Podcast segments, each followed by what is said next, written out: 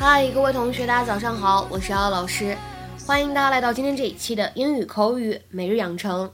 今天的话呢，我们来学习的台词依旧是来自于《Friends Season Two Episode Three》老友记当中的第二季第三集。先来看一下这样一段话，会有一点点长。But I'm not going to let that stuff hang me up anymore. But I'm not going to let that stuff hang me up anymore. But I'm not going to let that stuff hang me up anymore. But I'm not going to let that stuff hang me up anymore. 但是我不会再让那样的事情牵绊我、困扰我了。在今天这句话当中呢，开头的位置 but 和 I'm， 你呢可以选择做连读。同时，如果你练美音的话呢，可以做一个美音浊化的现象的处理，那么就会变成 but I'm，but I'm，but I'm。往后面看，not going 当中呢有一个完全失去爆破的现象，可以变成 not going，not going。而 let that stuff 这三个单词出现的时候呢，当中有两处不完全失去爆破的处理，可以读成是 let that stuff stuff，let that stuff。Hey. Well, you will all be pleased to know that I have a date tomorrow night. Hey. This woman, Allison, from work, she is great. She's pretty, she's smart, and uh, I've been holding off asking her out in the past because she has a uh, unusually large head. But I'm not going to let that stuff hang me up anymore. Look at me, I'm growing. Hey, uh, you can't recycle yearbooks, can you? I'll take that. You want his yearbook? Yeah, yeah. Some people said some nice things about him. Think somebody should have it. Oh gosh, this is so weird. I mean, his whole life was in this apartment and now it's gone. You know, I think it would be nice if we just took a few moments for Mr. Heckles. I mean, he was kind of a pain, he was, but he was a person. what?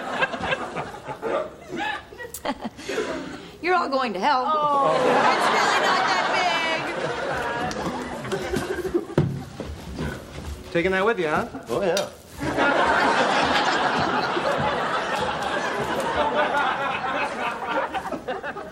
hey, you coming? Yeah, in a second.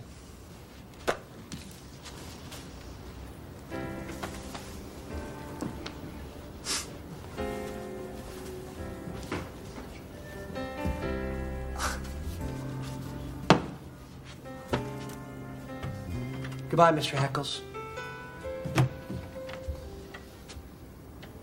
We'll try to keep it down.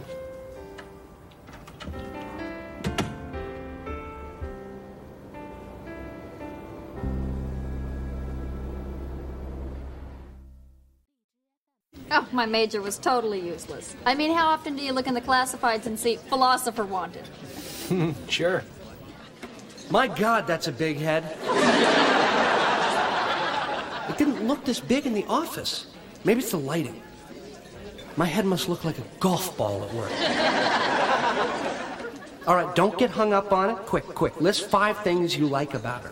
Nice smile, good dresser, big head, big head, big head.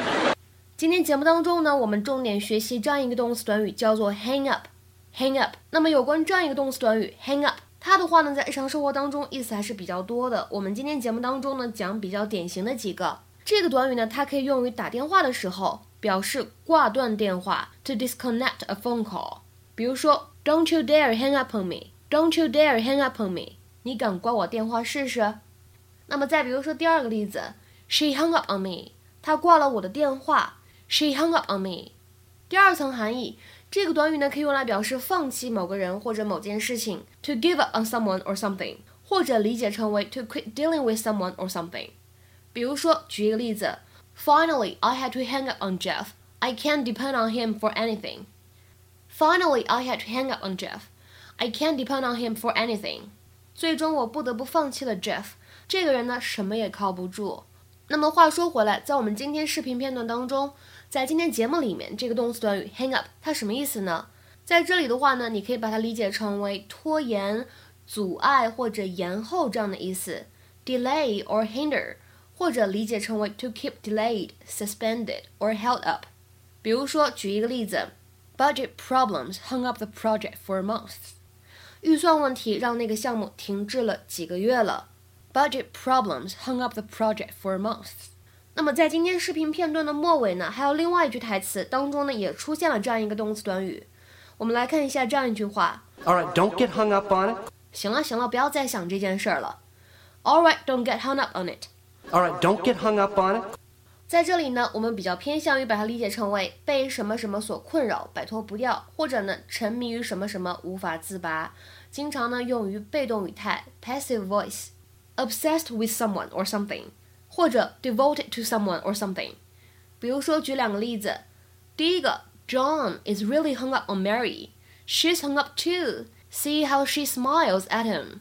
John 真是迷上了 Mary，Mary 也是。